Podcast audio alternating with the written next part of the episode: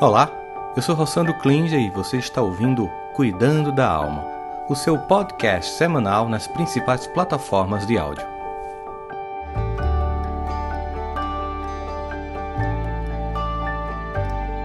Sejam bem-vindos vocês todos ao nosso Cuidando da Alma de hoje. É uma alegria, hoje é dia 26 de dezembro de 2021 dois anos de pandemia, um Natal cheio de coisas, cheio de expectativas, ao mesmo tempo perto de um Réveillon cheio de esperanças de que de fato as coisas melhorem, possamos sair desses dois anos de eventos de muita dor e ao mesmo tempo falar sobre o fato de que quando a gente chega nessa época do ano, a gente não tem como fugir de lidar com o convívio com as pessoas. Às vezes é, vamos dizer assim, uma forçação de barra, que a gente tem que conviver e perdoar, tal, porque tem um clima de Natal. E muita gente aproveita, eu acho muito justo isso, porque afinal de contas, a presença magnética, digamos assim, ou mesmo imagética, ou simbólica, ou metafórica que algumas pessoas têm de Jesus do, e do que ele traz para nossas vidas, da força de um da expressão mais pura do amor de Deus, falando do perdão, é um convite eterno para que a gente possa se, se desenvolver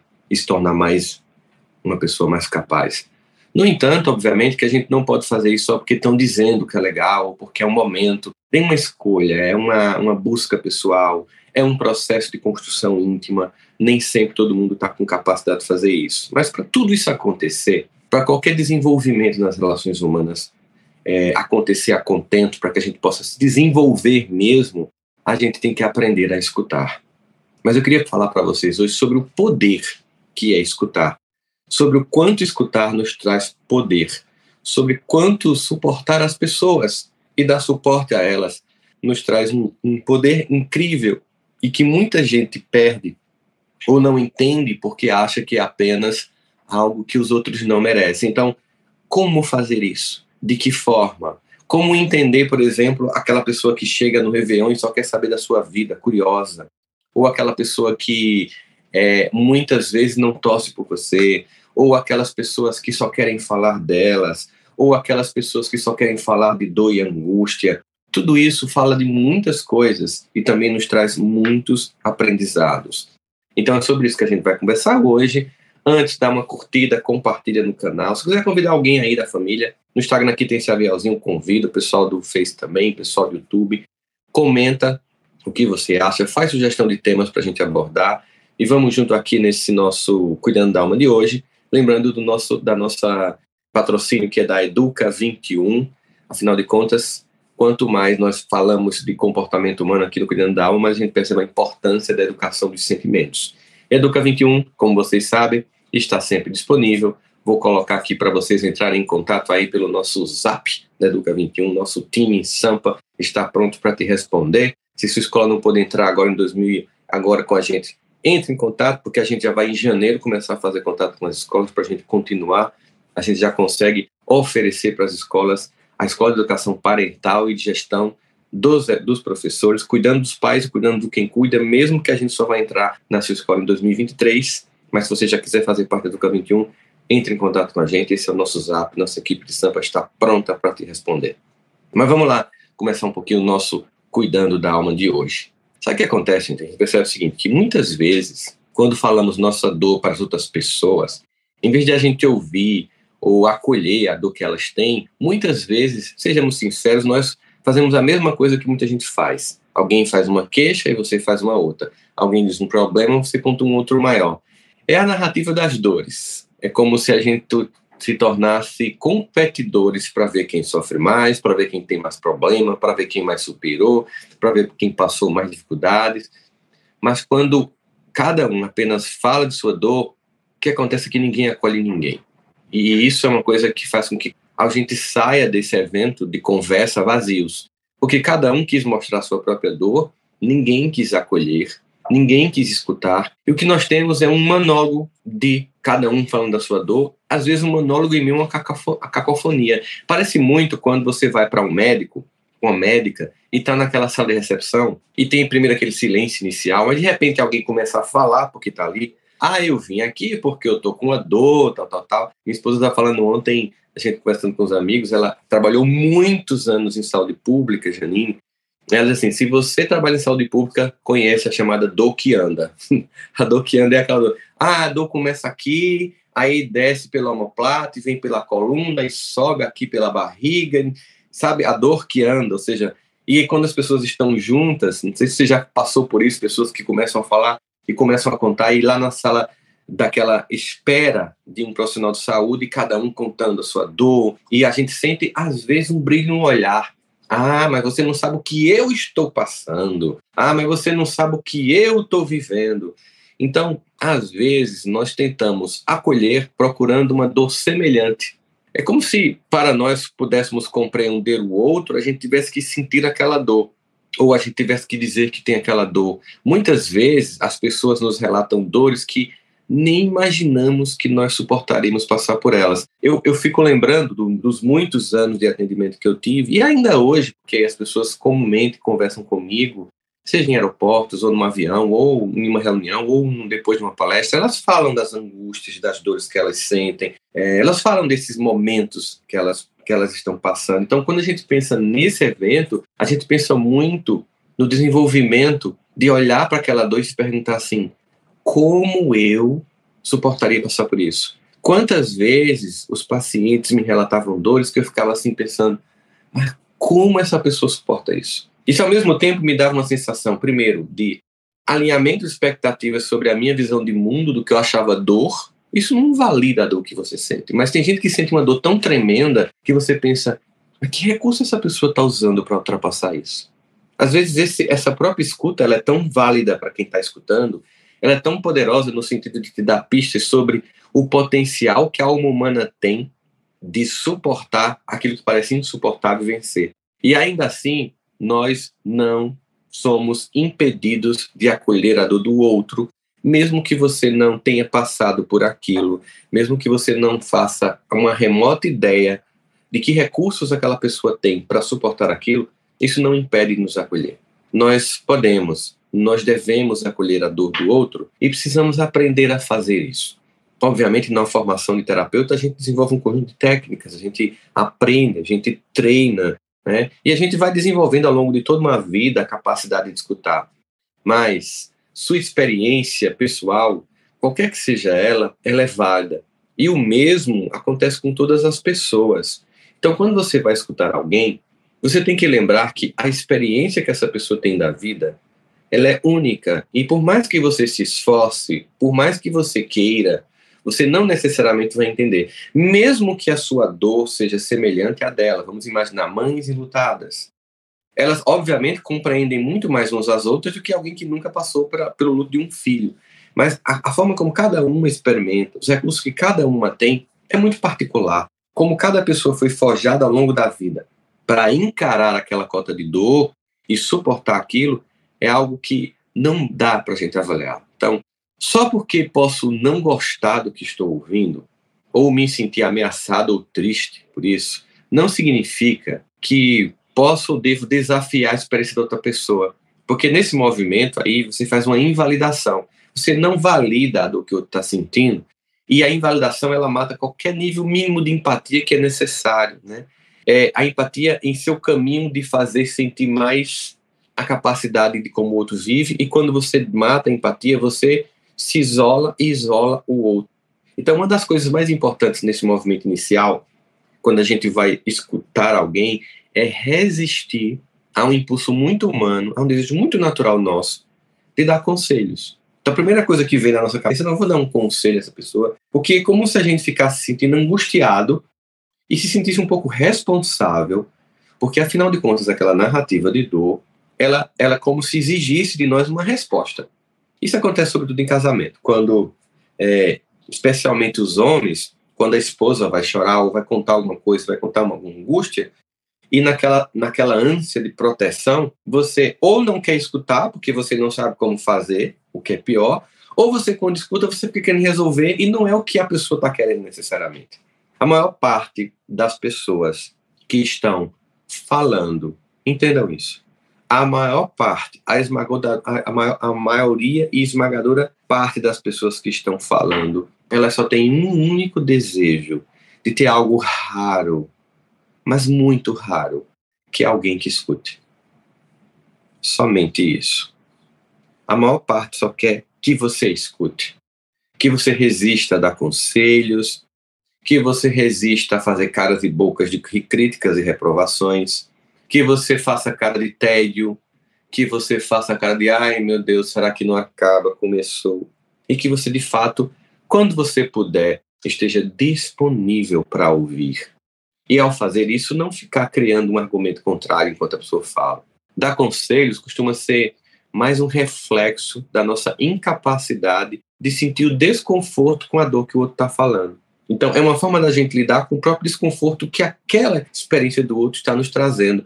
Porque muitas vezes, aquela pessoa está tendo a coragem de falar de uma dor que a gente sente, mas não tem coragem de nomear. Muitas vezes, essa pessoa que está desabafando, ela está tendo uma ousadia de trazer à tona uma angústia que a gente nega que tem, que a gente foge, que a gente faz tudo para não encarar. Então, quando o outro fala, ele cola na própria dor que a gente sente, a gente começa a dar conselho, porque a gente não quer escutar que aquela dor do outro reverbera na dor que a gente tem negado em nós mesmos, a dor que a gente sente. Então, todos nós queremos ser ouvidos. E sem sombra de dúvida, gente, frases prontas, por mais bem intencionado que elas sejam, elas sempre tiram a oportunidade de entender a experiência do outro de forma mais plena, de forma profunda. A vida das pessoas, elas não se resumem a frase de para-choque de caminhão. A gente não pode imaginar que existe um gabarito emocional que, a partir de uma experiência de dor, eu vou oferecer ali, pá, e o outro vai estar bem, só porque eu falei aqui. Uma outra coisa fundamental nesse processo é não faz julgamento. Quando você vai ouvir alguém, é muito natural, obviamente, que você, a partir de suas experiências, de suas vivências e seus valores e padrões de comportamento, você comece a comparar o que o outro está sentindo, o que o outro está passando e o que o outro está querendo dar como resposta com o que você tem como condutas e valores. E nesse momento, você começa a fazer julgamentos. E tem, tem gente que não precisa fazer uma palavra que é, é digamos, denuncie que está sendo julgado, que está havendo julgamento. A expressão facial da gente denuncia isso. Então, quando a gente realmente quer escutar alguém, a gente vai fazer um aconselhamento, a gente tem que, se o outro perguntar, oferecer a nossa visão de mundo, mas sem dizer que a nossa é melhor que a do outro, ou que o outro está completamente equivocado. O outro ou a outra pessoa está tentando fazer o que para ela é o possível. E são os recursos que possui. A não ser que você veja que a pessoa está entrando numa rota de autodestruição significativa, e aí sim cabe você não ser omisso, não ser omissa e dizer não, não faça assim, isso vai te prejudicar mais. De um modo geral, escutar sem julgamento é uma arte. É a capacidade de deixar o outro falar e lembrar que na humanidade desse outro, ele comete equívocos, ela comete equívocos como nós cometemos. Então entenda que às vezes você simplesmente também não vai entender o que o outro está passando. Isso também é importante ser dito, porque a gente fica numa cobrança de dar sentido a tudo na vida ou compreender tudo, e o seu quanto angustiante é você não entender não compreender o que está se passando. Porque nós temos uma tendência de racionalizar. Mas muitas vezes você não vai entender o que está passando. Gente, faz parte. Não se cobra isso. Como eu disse no começo, o que mais uma pessoa que está falando quer, o que ela mais deseja é tão somente ser ouvida. Então, nesse movimento, suportar a nossa incapacidade de entender isso também é importante, porque fala. Como é que a gente lida quando, em algum momento, parece que a vida não faz sentido? Quando parece que o que a gente está ouvindo ou que a gente está fazendo não é uma resposta coerente. Muitas vezes, algumas pessoas, por não encontrarem uma referência interna daquela dor, têm uma tendência de não conseguir gerar empatia e acaba desqualificando a dor do outro, que é um outro movimento que a gente faz. Como eu não consigo encontrar na minha própria experiência qualquer coisa que se refira à dor que eu estou passando, porque eu nunca passei nada nem perto daquilo, eu posso tentar, ah, isso é besteira, não, que é isso, não, isso é tira de letra, não, vai passar. Que na verdade é, eu nunca passei por isso, então para mim é uma coisa que é menor, ou, ou é uma coisa que, como eu não tenho referência interna, eu não sei nem o que falar, eu vou desqualificar, porque. E veja, veja que o que eu estou falando aqui o tempo inteiro é que muitas vezes a melhor forma de escutar é silêncio. Não é dar conselho, não é julgar, não é menosprezar, Muitas vezes é tão somente escutar mesmo, ouvir, ouvir o outro, porque aquilo vai ajudar a pessoa, desabafar ajuda a pessoa. Ou você já superou aquela dor, que é um outro movimento que a gente faz, você já passou por aquilo, Você esqueceu como foi difícil. E foi difícil. E agora menospreza quem está preso naquele lugar que você um dia teve preso. De repente você estava num relacionamento tóxico e teve muitas idas e vindas, acabou o namoro e voltou, ao casamento e voltou várias vezes. Ou tentou sair várias vezes daqueles, daqueles relacionamentos com parentes ou com amigos tóxicos que você tentava sair, voltava, tentava sair, voltava, como se tivesse uma espécie de síndrome de Estocolmo, sequestrado emocionalmente por quem sequestrou você emocionalmente. E aí você esqueceu que você muitas vezes foi e voltou, foi e voltou, foi e voltou até conseguir de fato sair.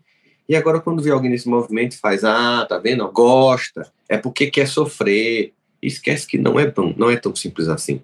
Que quando a gente finalmente quer se libertar de um relacionamento difícil, a gente tem que ir construindo competências para isso. E muitas vezes a gente sai e volta, sai e volta, num processo de afirmar a força que a gente precisa construir e se desconectar da parte funcional e boa das relações, porque todas têm, por mais tóxica que seja, tem alguma coisa boa, não você sairia dali. Então, às vezes, você tem que desvencilhar-se desse lado bom, positivo, que é pequeno, e que você hiperdimensiona para suportar todo o resto da relação que é muito ruim.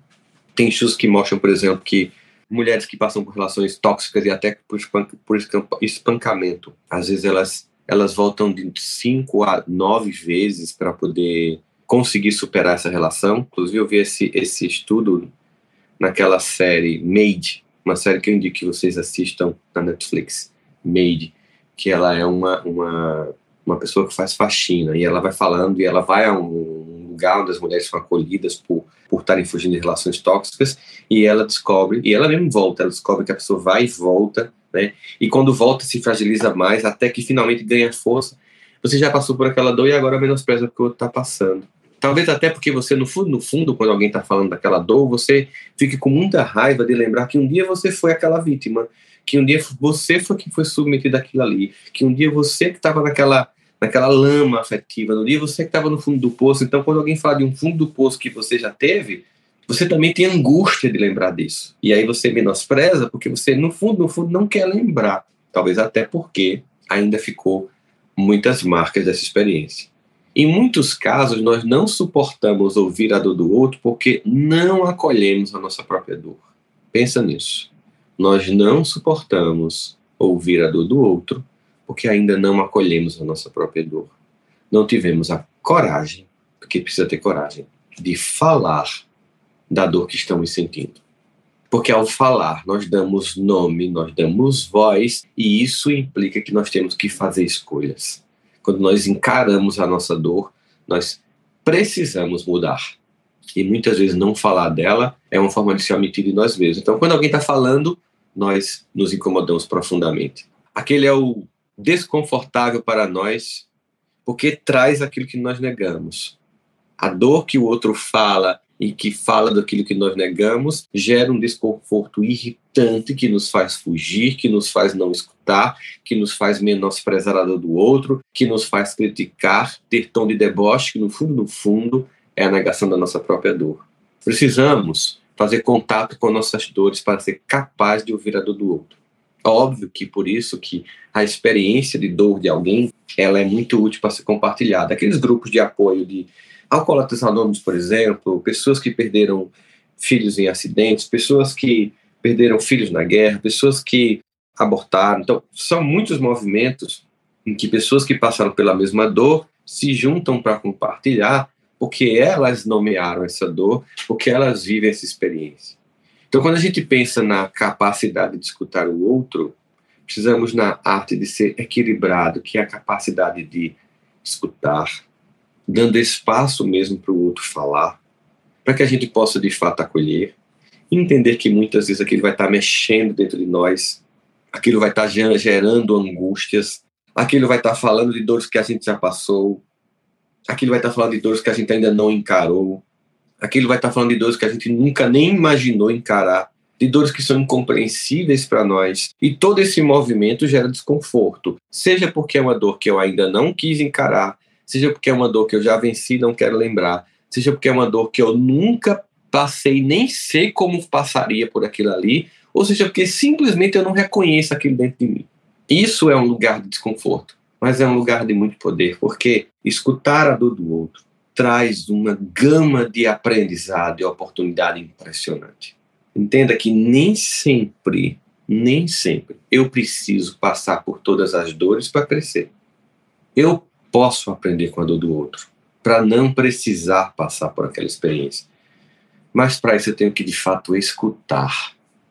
Acho que nós que trabalhamos com saúde mental, nós temos um, uma profissão que muitas vezes é profundamente desgastante, mas ao mesmo tempo é extremamente enriquecedora. Testemunhar dores, superações, transformações e crescimento o tempo inteiro instiga em nós que possamos fazer o tempo inteiro a mesma coisa. Testemunhar a transformação dos seres humanos, o parto de si mesmos que as pessoas fazem na nossa frente nos consultórios é algo muito enriquecedor. Às vezes toca na nossa própria ferida, às vezes nos angustia, às vezes, mesmo com todo o arcabouço técnico, inicialmente não temos uma resposta, estamos numa construção. Mas o que torna um terapeuta ser capaz de atender é ter uma capacidade única, é ser ser humano. Essa é a nossa maior, digamos assim, não é o, o, a nossa carteirinha do conselho profissional do qual a gente faz parte, ou mesmo a formação acadêmica que é necessária, mas é sobretudo sermos da raça humana. E eu estou querendo dizer isso para dizer para você que mesmo que você não tenha uma carteirinha profissional de saúde mental, você é um ser humano. E essa é a principal carteirinha que você tem para escutar alguém. Escutar alguém que pode te enriquecer profundamente, escutar alguém que pode fazer com que você lide com dor que você quer é, fugir, que você não quer encarar, ou que você lembre para afirmar: sim, já passei por isso, estou lembrando, e foi difícil, eu superei, parabéns, que bom eu consegui.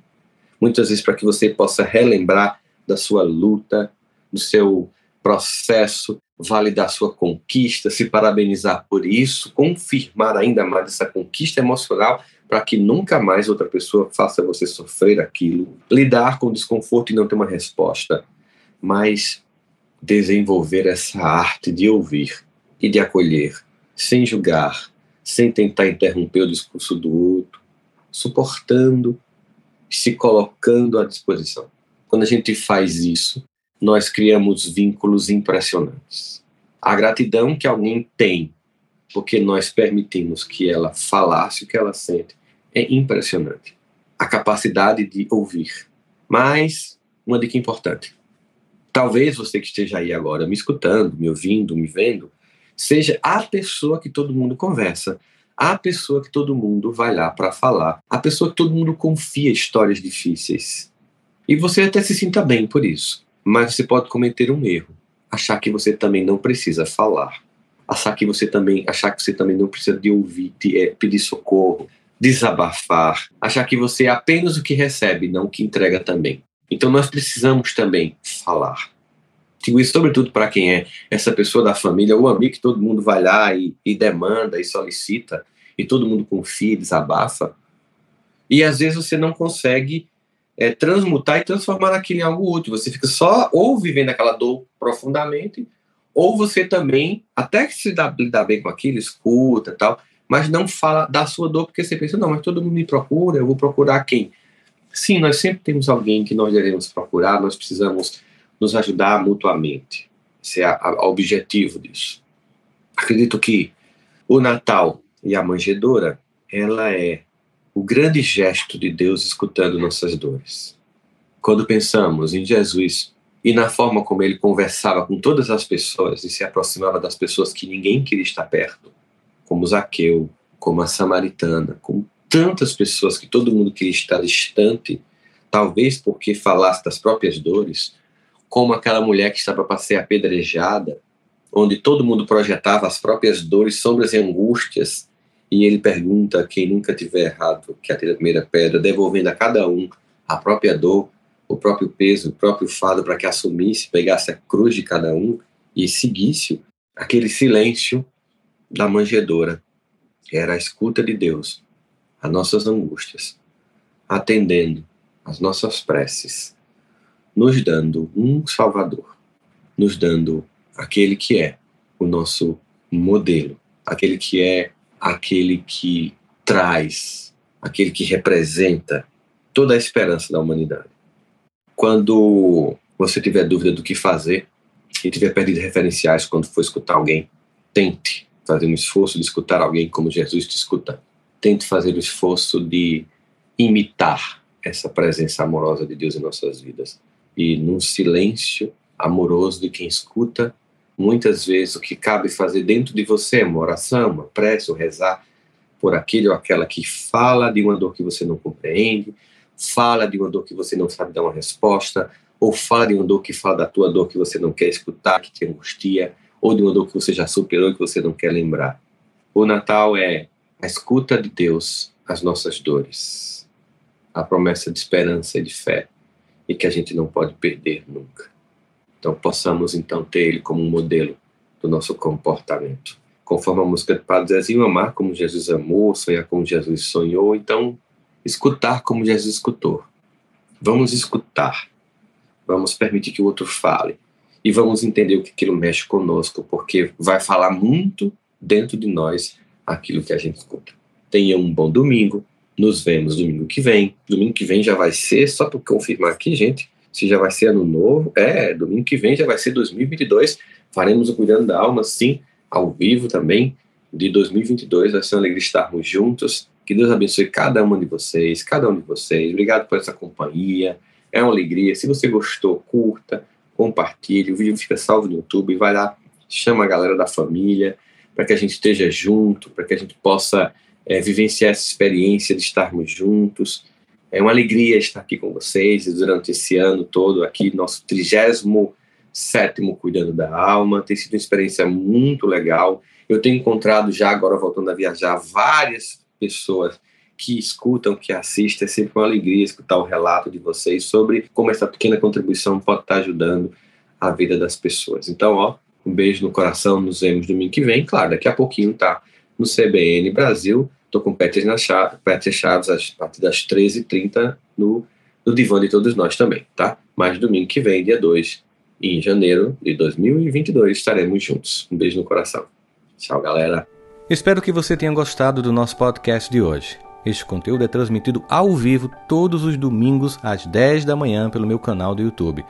Trouxemos este conteúdo para as plataformas de áudio para que você possa continuar cuidando da alma durante a semana.